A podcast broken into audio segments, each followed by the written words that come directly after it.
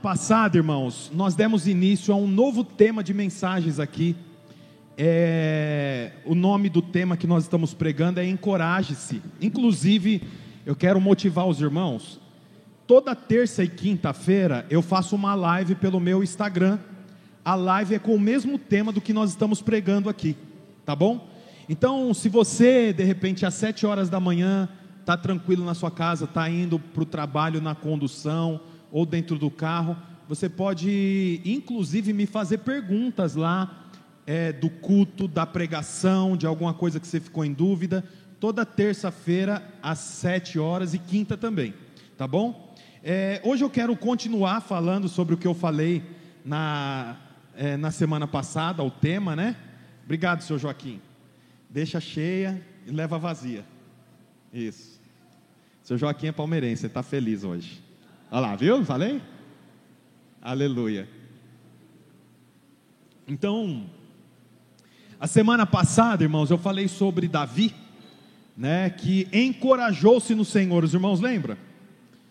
Hoje eu quero falar com os irmãos sobre um ambiente encorajador. Você sabe, tem ambientes capaz de nos encorajar e tem ambientes capaz de nos intimidar. Eu quero falar hoje sobre um ambiente capaz de encorajar. Lá em primeira, em segunda Reis, no capítulo 4, se você quiser deixar sua Bíblia aberta aí em segunda Reis, capítulo 4, eu vou contar um pouquinho da história e depois eu vou ler o texto. A Bíblia diz assim: que no Velho Testamento as pessoas, observe isso, as pessoas não tinham liberdade de falar, de relacionar com Deus. No Velho Testamento era assim. Os irmãos aí da banda aí, se puderem sentar, eu não dou conta de fazer com muita gente se movimentando aí atrás. Eu sou, eu tenho problema de atenção. Se os irmãos estiverem conversando, eu não dou conta de falar. Então a Bíblia fala assim que na velha aliança, no Velho Testamento, as pessoas não relacionavam com Deus. Tinha duas pessoas, dois títulos no ministério, ministerialmente falando, que levava o povo a relacionar com Deus. Tinha o sacerdote. Quem era o sacerdote? O sacerdote representava o povo para Deus. Então, quando alguém do povo pecava, ele não pedia perdão para Deus. Ele procurava o sacerdote, o sacerdote imolava um animal o sangue era derramado e o sacerdote representava a pessoa. Tudo bem, irmãos, até aqui? Tinha um outro representante, que era o profeta. Enquanto o sacerdote representava o povo diante de Deus, o profeta representa Deus diante do povo. Então a Bíblia diz que tinha um homem chamado Eliseu que era profeta. O profeta é o representante de Deus na terra. Tudo bem? Isso no Velho Testamento. No Novo Testamento, na Nova Aliança, todos relacionam com o Senhor, mas no Velho Testamento era assim. A Bíblia então conta que tinha uma mulher muito rica que morava numa cidade chamada Sunem. Como é o nome da cidade? Sunem. Essa mulher muito rica um dia falou o seguinte para o marido: Olha, você já percebeu que o profeta Eliseu passa aqui por dentro da nossa cidade e ele não tem onde ficar. Eu estava querendo construir um lugar para ele ficar quando ele passasse aqui por Sunem. O lugar seria simples, a Bíblia fala lá no, em 2 Reis 4,10.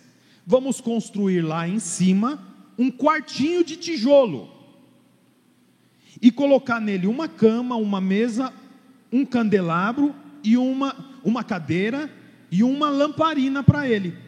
Assim, sempre que ele visitar a cidade, ele fica lá. Então a mulher era muito rica e recebia o profeta. Só que o profeta vinha, tomava um café e ia embora. Ela falou: Vou fazer o seguinte, eu vou construir um lugar para o profeta ficar. Como vai ser esse lugar? Vai ser um, um espaço feito de tijolo, com uma cama, do lado da cama uma cadeira, do lado da cadeira uma mesa, em cima da mesa uma lamparina. É um lugar simples ou não, irmãos? Simples. E foi o que ela fez. O marido endossou, falou: pode construir. E foi construído o lugar. A Bíblia fala que um dia Eliseu veio para ficar na casa dela, no quarto que havia sido construído para o profeta. Eu falei Elias, é Eliseu, tá? Confundi só o nome, mas é Eliseu. Eu vou ler o versículo 11 agora. Um dia, quando Eliseu chegou, subiu ao seu quarto e deitou-se. Ele mandou o seu servo Geazi chamar a sunamita. Sunamita é a mulher. O nome dela não é Sunamita. Sunamita porque ela mora em Sunem. Nem aparece o nome da mulher aqui. Ele chamou e quando ela veio, Eliseu mandou dizer para ela: Você teve todo este trabalho por nossa causa. O que podemos fazer por você? Quer que eu interceda por você junto ao rei ou um comandante do exército? Ela respondeu: Estou bem entre minha própria gente. Mais tarde Eliseu perguntou a Geazi: O que, que nós podemos fazer por ela? Ele respondeu: Bem, ela não tem filho e o seu marido é idoso. Então Eliseu mandou chamá-la de novo e, e disse: Por volta dessa época, no ano que vem, você estará com um filho nos seus braços. Então o que está acontecendo? O profeta chegou na cidade e foi para a casa da sunamita. Quando ele chegou na casa da sunamita, ele foi para o quarto que ela tinha preparado para ele um quarto de tijolo, com uma cama, com uma cadeira, com uma mesa, com uma lamparina. Ele deita ali na cama e olha para cima. O que, que tem em cima dele, gente? O teto. Sim ou não? O telhado. E ele olha para aquilo e a Bíblia diz que ele fala para o servo dele, o auxiliar dele, chama a sunamita, que ela teve todo esse trabalho. Eu tenho acesso ao rei, de repente ela tem alguma demanda com o rei, eu resolvo para ela. Ou de repente ela quer algum favor do general do exército, eu peço por ela. A Bíblia fala que a mulher chegou e ele falou: O que, que você precisa? O que, que eu posso te dar? Quer que eu peça alguma coisa para o rei? Falando nisso, se você tivesse de frente para o prefeito mal, você pediria o que para ele, hein? Fiquei curioso. Arrumar as ruas, né, que Tampar os buracos, né? Não é? A Bruna anda aqui assim, ó, pendurada a barriga, ai, chacoalhando. Mas você sabe, a Bíblia fala que ela disse: Não, eu não quero nada, eu tô, estou tô bem, eu não preciso de nada. E ela vai embora. Mas ele deitado, olhando para cima, fala para Geazi: O que, que a gente pode fazer por ela? O que, que a gente pode fazer por ela? Aí o servo dele fala: Ela não tem filho. O marido já é velho, não pode mais dar filho para ela. Ele fala: chama ela de novo. E aí ele fala assim: olha, daqui a um ano você vai estar com o filho na mão. Você sabe, enquanto eu lia isso, eu lembrei de uma coisa que eu falei a semana passada. Quando ele estava deitado nessa casa simples, que não tem carpete, não tem piso de madeira, não tem quadro nas paredes, não tem ar-condicionado, é uma cama, só uma cadeira, uma lamparina e um teto feito de tijolo. Mas sabe o que, que, ele, sabe o que, que ele tinha ali? Um sentimento de gratidão. Eu acho interessante esse sentimento de gratidão. E eu quero te fazer uma pergunta: quando você está dentro da sua casa, ainda que a cortina da sua casa é um lençol, ou uma coberta lá para tampar a luz, ainda que o seu sofá tem um rasgo lá e isso está te irritando, ainda que a sua casa não é própria, você paga o aluguel, eu quero te fazer uma pergunta: você tem o sentimento de gratidão por aquilo que Deus te deu? Porque o sentimento de gratidão é importante para que as coisas na sua vida avancem. E isso é pouco falado, sabe? Ter um sentimento de gratidão. A Bíblia diz que Eliseu tinha só uma cama, não fala de lençol, não fala de travesseiro. A gente nem sabe qual era o material que era usado, mas ele olha ali para aquele teto e fala: Eu tenho um teto sobre a minha cabeça, essa mulher fez isso, eu preciso fazer alguma coisa por ela. E aí no final ele faz o que? Fala: Olha, você vai ter um filho. E a Bíblia diz que passado um ano, ela estava com o filho na mão. Para surpresa de todos, o que, que aconteceu? A Bíblia continua a história, dizendo que esse menino foi crescendo. E um dia, esse menino estava com o pai, em uma das plantações que o pai tinha. Mas o menino começou a sentir muita dor de cabeça.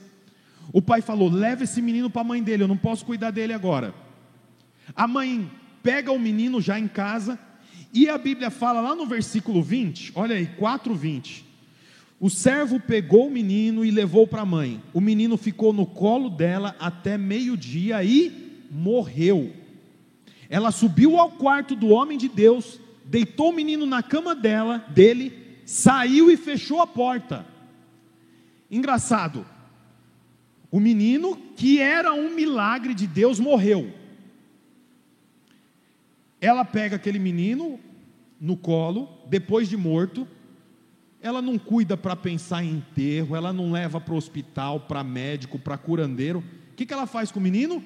Coloca na cama do profeta, fecha a porta, não fala nada para o marido, pega um jumento e vai de jumento até o profeta. Quando chega lá, a Bíblia diz que ela estava perturbada e ela fala para o profeta: O meu filho faleceu, eu preciso que você vá lá me ajudar. A Bíblia então conta que o profeta vem para casa, aonde ele morava, e lá na casa, versículo 32, olha o que aconteceu. Quando Eliseu chegou à casa, lá estava o menino morto estendido na sua cama. Ele entrou, fechou a porta e orou ao Senhor. Depois deitou-se sobre o menino, boca a boca, olho com olho, mão com mão. Enquanto se debruçava sobre ele, o corpo do menino ia se aquecendo. Eliseu levantou-se e começou a andar pelo quarto. Depois subiu na cama e debruçou-se mais uma vez sobre ele. O menino espirrou sete vezes e abriu os olhos. Eliseu chamou a sunamita e entregou o filho nas mãos dela. Você vê, você vê que, que curioso, o que está acontecendo aqui, irmãos? Preste bastante atenção. A mulher não tinha filho, ela não podia ter filho, o marido já era velho, ela já não tinha mais jeito para engravidar, mas o Senhor deu um filho para ela. Mas é engraçado a situação que o Senhor deu um filho para ela, porque assim, olha, Naturalmente, para ter filho, tem que ter intimidade entre o homem e a mulher. Mas essa mulher aqui, ela não teve filho na intimidade. Ela teve o filho aonde? No quarto que ela construiu. Porque a Bíblia diz que Eliseu fala para ela vir até o quarto. Ela chega no quarto e ele diz o que para ela? Você fez tudo isso sem nós pedirmos. Você não precisa nada com o rei, você não precisa nada com os comandantes do exército. Daqui um ano você vai estar com um filho nos seus braços. Em que lugar que essa mulher ficou grávida? Não foi na cama, ela ficou grávida no ambiente que ela construiu para o profeta. Eu não sei se você está entendendo o que eu quero dizer, mas eu quero deixar muito claro para você que nós preparamos o ambiente para o milagre. Você prepara o ambiente para o milagre. O menino nasceu dentro do ambiente que a mãe construiu. A mãe construiu o ambiente para o profeta. O que, que era o profeta? O profeta, ele era o referencial de Deus na terra. Deus não falava com o povo, Deus falava com o profeta. A mulher construiu uma casa para o profeta. O ambiente milagre.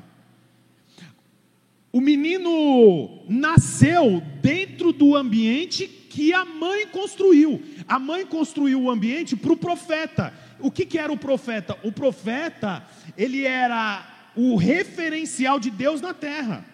Deus não falava com o povo, Deus falava com o profeta. A mulher construiu uma casa para o profeta. O ambiente foi preparado para o profeta. Ela e o marido já tinham tentado ter filhos muitas vezes, mas não conseguiu. E em que lugar que ela ficou grávida? Não foi nem na cama tendo intimidade com o marido, foi no ambiente que ela construiu. Por isso é importante, irmão, você ter clareza sobre o ambiente que você constrói dentro da sua casa. Você sabe, a nossa casa, ela tem que estar relacionada com aquilo que é santo. Por isso que na sua casa não deve existir palavrão. Por isso que na sua casa não deve existir filme pornográfico. Por isso que na sua casa não deve existir músicas que conduzam os seus filhos para práticas erradas. Sabe por quê? Porque eu preparo o ambiente para que haja cura, para que haja milagre, para que haja vida de Deus. O ambiente foi preparado pela mulher e dentro desse ambiente foi que ela teve filho. Você vê que curioso, era um ambiente simples, mas era um ambiente profético. Eu quero fazer uma pergunta para você: você tem dentro da sua casa um ambiente profético?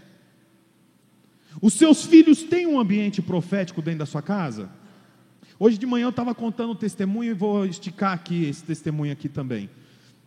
Na noite é, passada, de domingo para uma semana atrás, Eu estava dormindo e minha filha veio no meu quarto, ela tem seis anos. Daí ela disse que não estava conseguindo dormir no quarto dela. Daí a gente insiste: não, vai para o quarto, dorme lá, tá tudo bem, o papai está aqui perto. Mas ela não conseguia dormir, não conseguia. Daí a gente tem um colchãozinho, que era do berço dela, que fica no quarto. Daí eu falei: faz o seguinte, pega o seu colchãozinho e põe aqui do lado, você dorme aqui. Ela pôs, mas não conseguia dormir, aí ela veio de novo em mim. Eu pus a mão no rosto dela e vi que estava molhado. Daí eu falei: Você está chorando, filha, por quê? Daí ela falou assim: Porque o diabo está colocando coisa na minha cabeça. Seis anos. Daí eu falei: Mas colocando o quê, filha? Ela falou: Não sei. Quando eu fecho o olho, fica escuro. E aí eu fico pensando algumas coisas. Daí eu falei: Então faz o seguinte: deita aqui do meu lado. E ela dormiu do meu lado de mão dada comigo. Passou uns 20 minutos, eu levei ela para o quarto dela e ela continuou a noite lá. Até aqui normal. No outro dia, eu nem lembrei disso pela manhã, mas 5 da tarde eu fui buscar ela na escola. E eu lembrei, falei, filha, o que, que aconteceu com você? Daí ela contou, né, repetiu de novo a história. Daí eu falei, e por que, que você conseguiu dormir do lado do papai? Aí ela falou assim, porque o papai é grande. Eu fiquei tocado com isso, sabe? Porque é lógico, ela falou que eu sou grande porque eu sou o pai dela. Mas você percebe a nossa conversa, ainda que é muito simples, mas é uma conversa de um ambiente espiritual. Você não tem uma conversa dessa com a criança que não vai para a igreja, que não vai para o kids. É uma conversa. Que criança que fala que o diabo está pondo coisa na cabeça dela? Alguém pode pensar, nossa, mas que absurdo uma menina de seis anos falando isso. Mas eu quero dizer uma coisa para você: é melhor uma criança de seis anos que saiba que existe céu, existe inferno, existe diabo, porque se ela sabe que existe diabo, ela sabe que existe Deus também. E você sabe, quando nós ensinamos a criança no caminho que ela deve andar, ela pode até vir a desviar, mas ela nunca mais vai esquecer daquele caminho.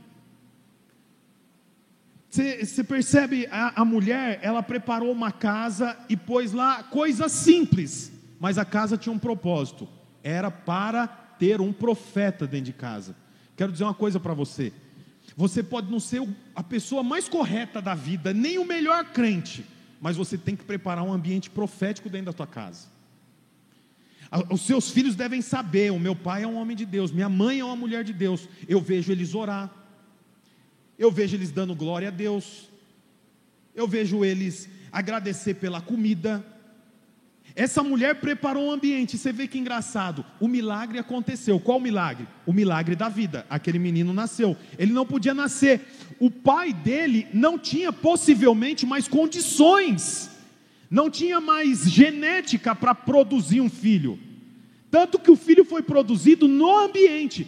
Quando você olha para você, você pode não perceber coisas que você deveria ter, mas eu quero dizer uma coisa para você: se você prepara um ambiente profético dentro da sua casa, milagres acontecem mesmo que a sua capacidade não alcance. A capacidade do pai não alcançava, mas o ambiente profético alcançou. O seu salário pode não alcançar algumas coisas que você quer, mas se você preparar um ambiente profético, o seu salário alcança. Sabe por quê? Porque as coisas são concebidas num ambiente espiritual. O seu casamento pode não ir bem, e quando você olha, você fala: já conversei, já aconselhei, já paguei. Como é que chama aquele psicólogo de casal? Terapia de casal, já li casamento blindado 1, casamento blindado 2, casamento blindado 3. Já fiz o curso da Record. Já fiz tudo que não tem mais o que fazer. Irmão, Talvez você já fez tudo o que tinha, mas eu quero te fazer uma pergunta: você já preparou um ambiente profético dentro da tua casa? Ai, pastor, como prepara um ambiente profético? Sendo um profeta. Quando eu sou um profeta, eu preparo um ambiente profético. Declare as verdades bíblicas sobre a sua casa. E você sabe, você vê que engraçado, foi Deus quem deu o menino, não foi Deus quem deu o menino? Foi Deus quem deu. Mas o menino começou a sentir uma dor de cabeça tão forte que morreu. Imagina que dor de cabeça é essa, irmãos, que levou uma criança à morte. Mas é engraçado, como a mulher sabia que aquela criança foi concebida num ambiente profético, num ambiente preparado por Deus, o que, que ela fez? Ela pega o menino e põe o menino em cima da cama do ambiente aonde ela construiu. Fecha a porta e vai procurar o profeta. O profeta vem e faz o quê? Entra no quarto, fecha a porta, deita em cima do garoto, cabeça com cabeça, boca com boca, olho com olho, mão com mão, e ele ora por sete vezes, até que esse menino começa a ser aquecido, e daqui a pouco ele acorda, espirra sete vezes, engraçado isso, né? Atim, atim, atim, atim, atim, atim, atim. Sete vezes ele espiou e voltou à vida. O que, que é mais difícil, uma mulher estéril ter filho ou uma criança morta voltar a viver? O mais difícil é construir um ambiente profético, porque se você tem um ambiente profético, se a mulher é estéril, ela vai ter filho, e se a criança morre, ela volta a viver. Por quê? Porque o ambiente foi preparado. Ambiente preparado. Um ambiente santo. Um ambiente onde o Senhor é, é, é o centro. Aquele menino voltou à vida por quê? Porque o ambiente era preparado. Eu quero dizer uma coisa para você. Você sabe, os cultos aqui, nós preparamos o ambiente, nós oramos por esse ambiente. A sua casa, você deve preparar o ambiente, para que a sua casa seja vista pelas pessoas como um lugar onde tem vida de Deus, um ambiente de encorajamento. A sua casa não pode ser um ambiente de fragilidade. Altere isso. Ainda que você não saiba como, mas vai para o Senhor, fala: Senhor, eu preciso ter um ambiente aqui. Como eu disse, talvez você não sabe como fazer, mas eu quero poder te ensinar aqui sobre como produzir um ambiente profético, como produzir um lugar profético. Esse texto que nós acabamos de ler aqui, quem fez isso foi o profeta Eliseu. Como é o nome dele, irmãos? Eliseu. Mas Eliseu substituiu ou foi contemporâneo de Elias. Antes de Eliseu veio Elias. E eu quero ler uma história de Elias, que você vai ver que é muito parecido com o que nós acabamos de ler aqui. Está lá em 1 Reis, no capítulo 17. Eu li 2 Reis, agora eu vou ler 1 Reis, capítulo 17. É, vou ler a partir do versículo 15. É aquela história que o profeta Elias vai até a casa de uma mulher, a mulher é viúva e ela tem um filho, e estava tendo um tempo de seca. Elias, Elias então pede para ela: Olha, eu preciso comer alguma coisa, faz para mim um bolo ela fala assim: Eu só tenho um pouquinho de farinha, um pouquinho de azeite, eu e meu filho vamos comer, depois nós vamos morrer. Ele falou para ela: Não, faz para mim, e o Senhor vai te abençoar, que você não vai ver nem o fim do azeite, nem o fim da farinha da sua botija. Quantos conhecem essa história? Já ouviram? Então vamos lá, versículo 17 eu vou ler. Algum tempo depois, o filho da mulher que fez o bolo por profeta, a dona da casa, ficou doente. Foi piorando e finalmente parou de respirar. E a mulher reclamou a Elias: O que, que eu fiz, homem de Deus? Vieste para lembrar-me do meu pecado e matar o meu filho? Dei-me o seu filho, respondeu Elias. Ele o apanhou nos braços dela, levou para o quarto de cima, onde estava hospedado, e o pôs na cama. Então clamou ao Senhor: Ó Senhor, meu Deus, trouxeste também desgraça sobre essa viúva, com quem estou hospedado, fazendo morrer o seu filho? Então ele se deitou sobre o menino três vezes e clamou ao Senhor: Ó Senhor, meu Deus, faze voltar a vida desse menino. O Senhor ouviu o clamor de Elias, e a vida voltou ao menino e ele viveu. Então Elias levou o menino para baixo, entregou a mãe e disse: Veja o seu filho, ele está vivo. Então a mulher disse a Elias: Agora sei que tu és um homem de Deus e que a palavra do Senhor, vinda da sua boca, é a verdade. Aquele texto que eu li foi Eliseu. Esse texto que eu estou lendo é Elias. Eliseu passou por uma situação parecida com a de Elias. O menino morreu, ele pegou o menino dentro do quarto, pôs na cama, deitou em cima e orou pelo menino, e o menino voltou à vida. Por que, que ele fez isso?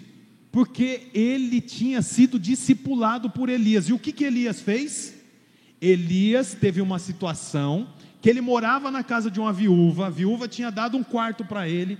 O filho dessa viúva ficou doente, a viúva pegou o menino, colocou em cima da cama de Elias. Elias fechou a porta, deitou sobre o menino três vezes, orou e o menino voltou à vida. Você vê que interessante, não parece as duas histórias? Você percebe como elas são parecidas, se não quase que uma imitação da outra? Sabe por que, que Elias, sabe por que, que Eliseu trouxe a vida de volta para aquele garoto? Porque ele viu Elias fazendo a mesma coisa. E sabe por que, que a mulher sunamita colocou o menino em cima da cama do profeta? Porque ela sabia que a viúva tinha feito a mesma coisa. Você percebe que no mundo, deixa eu te falar uma coisa: no mundo espiritual, irmão, não tem novidade. Tem muitas igrejas tentando fazer novidade, nós não fazemos novidade. A última novidade para o mundo espiritual aconteceu há mais de dois mil anos atrás, que foi quando Cristo falou: está consumado. Essa foi a última novidade. Depois não há mais novidade. Nós estamos inseridos numa obra concluída. Nós não inventamos a Bíblia, nós obedecemos a Bíblia. Você percebe que Eliseu fez o que Elias tinha feito. A viúva fez o que, aliás, a mãe do menino fez o que a viúva tinha feito. Nós aqui, irmãos, é importante que você saiba disso. Esse aqui acho que é o quinto domingo que eu estou pregando aqui, ou sexto no máximo. Nós ainda estamos nos identificando, nos conhecendo. Eu queria que você soubesse que eu, a pastora Bruna, nós não estamos aqui para reinventar uma igreja. Nós estamos aqui para ser igreja com os irmãos. Nós estamos aqui, irmãos, para construir um ambiente profético na igreja e conduzir você a ter um ambiente profético dentro da sua casa. Porque não há novidade para ser feito. O caminho do crescimento do reino de Deus é pelo discipulado, é isso que nós vemos na Bíblia. Quando Jesus chama os discípulos para andar com ele, é muito curioso isso, porque Jesus não chama os discípulos, ouça isso, grava isso aqui. Jesus não chama os discípulos, quatro primeiros que estavam pescando, para fazer algo para ele.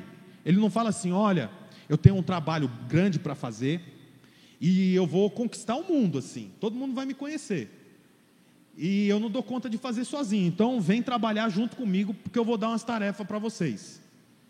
Jesus nunca chamou ninguém para fazer algo para ele. Jesus chama os discípulos para transformar os discípulos em algo. O convite de Jesus é assim: ó, vocês pescam peixe, vem andar comigo e eu farei de vocês pescadores de homens. Você percebe que os discípulos não prestavam serviço para Jesus, Jesus prestou um serviço para os discípulos. Eu quero transformar o ambiente da casa de vocês. Eu quero transformar a rotina de vocês. E eu quero dizer a mesma coisa para você, irmão. O caminho do crescimento da igreja, o caminho da igreja ser estabelecida, sabe qual que é? É o caminho do discipulado. Eli, Eliseu fez porque viu Elias fazendo. A mulher levou o filho para deitar na cama porque viu a viúva fazendo.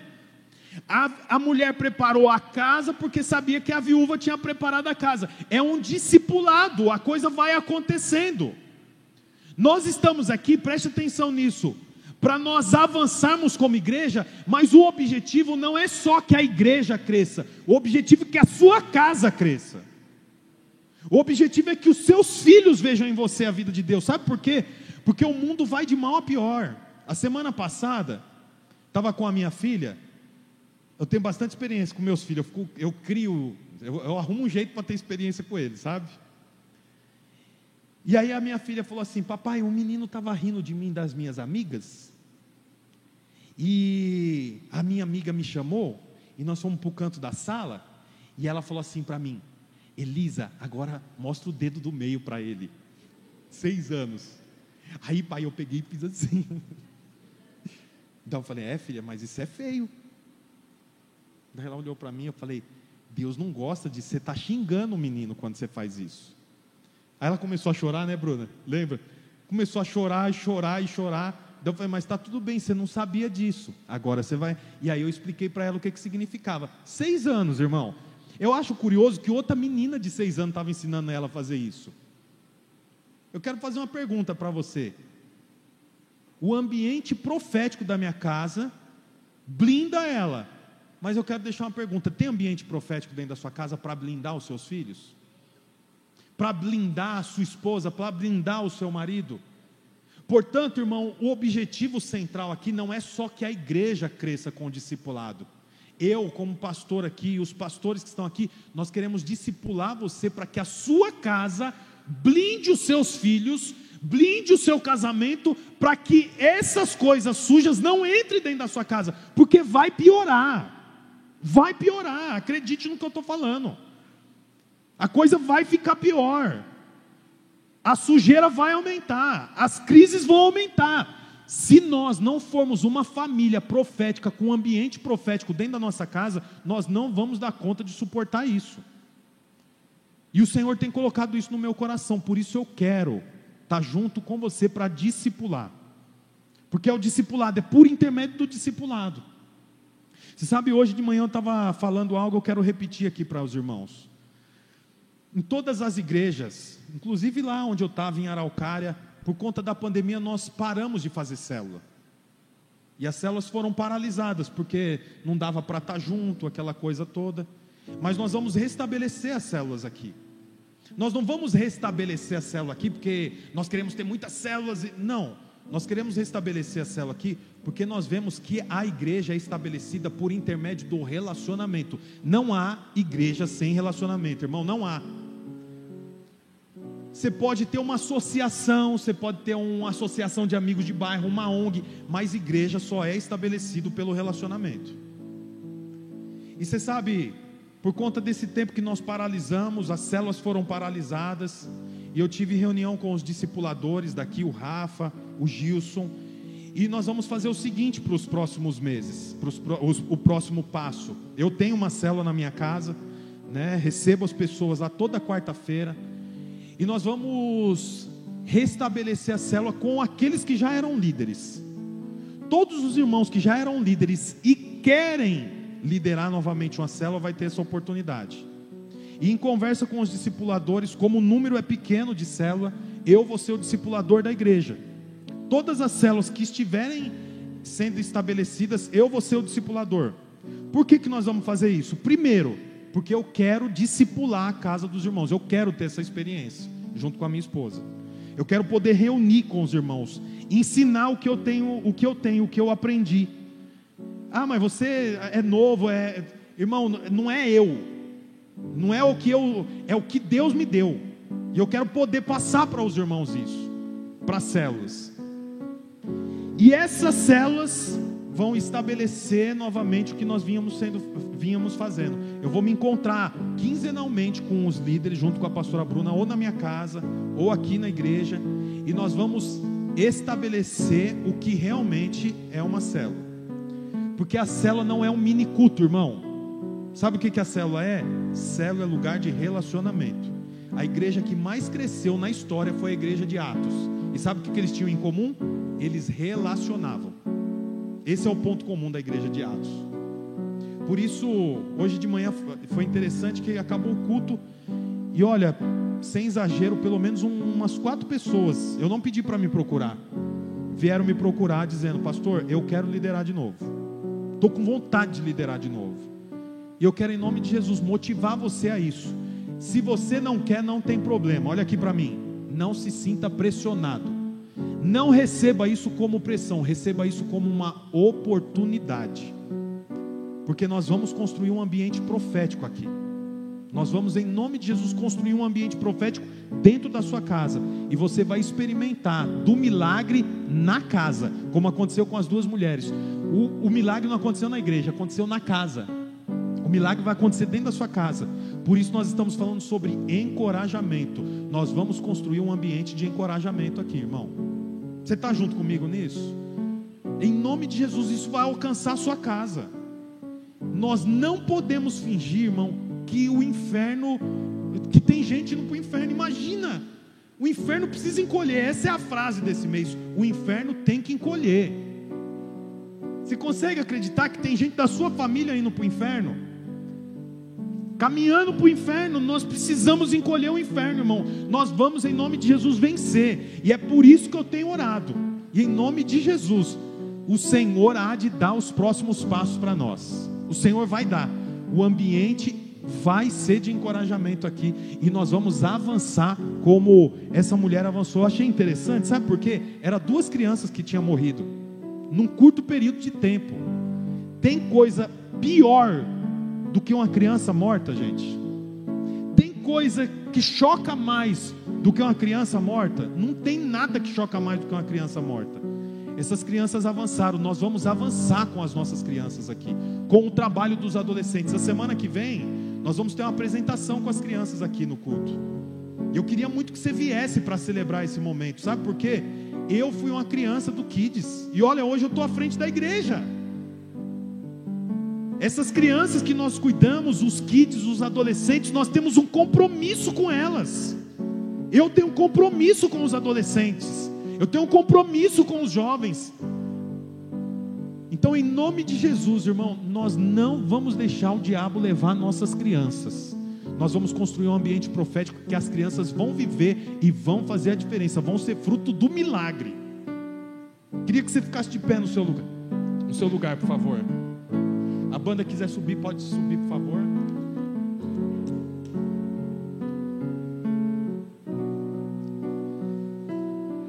Aquela mulher que morava em Sunem, era sunamita.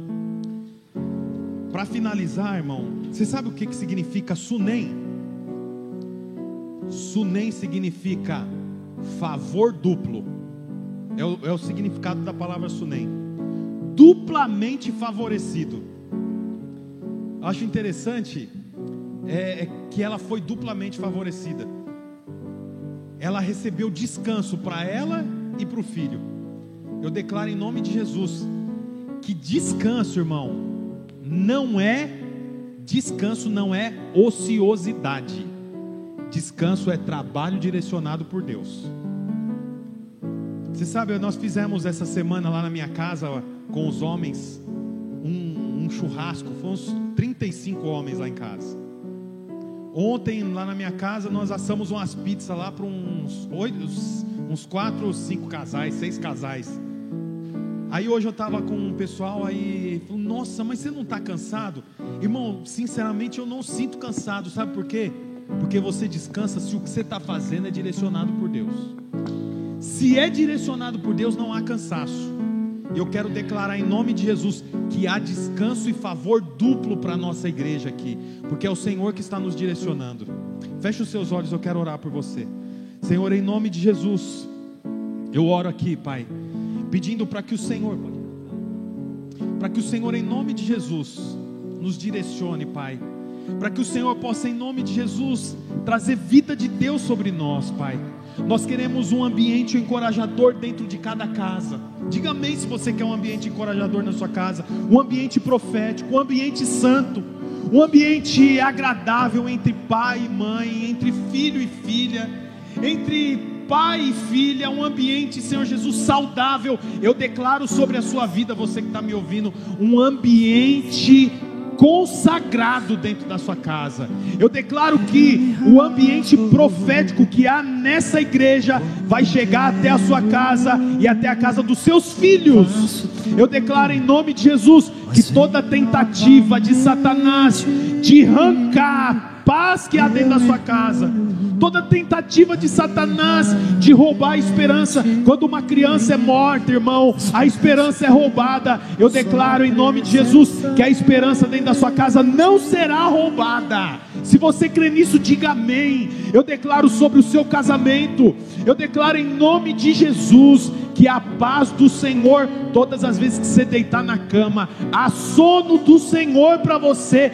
Não pense não pense que acabou a sua história. O Senhor tem coisas boas para você. E aquilo que o Senhor tem para nós como igreja há de se estender para a sua casa. Receba isso em nome de Jesus.